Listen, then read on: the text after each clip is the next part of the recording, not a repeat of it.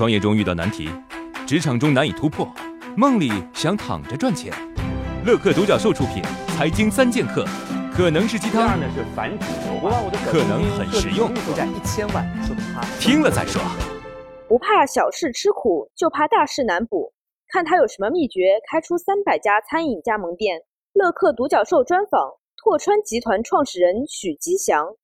现在手底下的这个餐饮加盟店一共有多少家？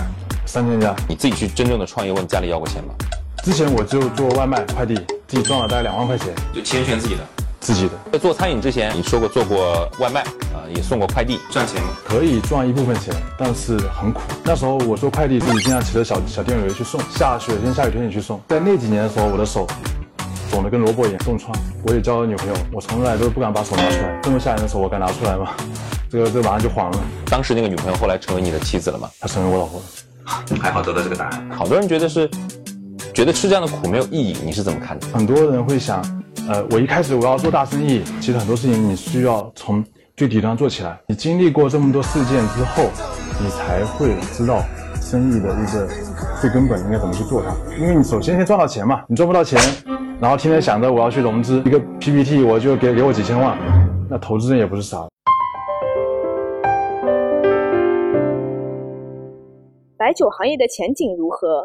二零一零年之前，白酒代理商主要针对政府进行销售，但是这两年政府采购的数量越来越少了嘛，所以要去找其他地方，比如说是酒店啊、酒吧啊，但是这些地方结款很慢，品类又很多，没有什么优势。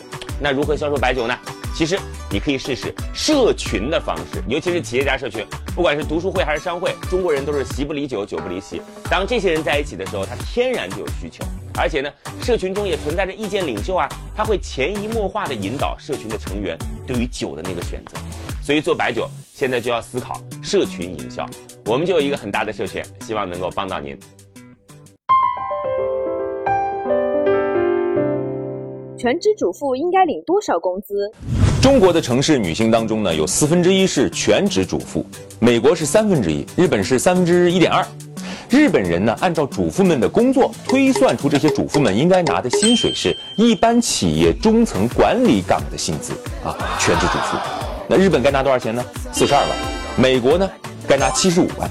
中国，我们用杭州来举例，洗衣做饭、打扫卫生这样的一个保姆，一个月是四千块；开车接送孩子、照顾老人这些工作三千块；辅导孩子功课、才艺每小时一百块啊，每个月就算八千块钱吧。还有一些不太方便说的劳动啊，双方都扯平了，咱们也就不提了啊。你愿意每个月给全职太太发八千块钱工资吗？创业四大问题：想创业不知道做什么，合伙人不知道哪里找，钱不够想找投资人，带团队没经验不会管。要解决这四大问题，现在马上下拉手机屏幕，在我的介绍资料里有我的个人微信号，长按复制，添加我为好友。我们在乐客独角兽创业社群为你一一解决这四大问题。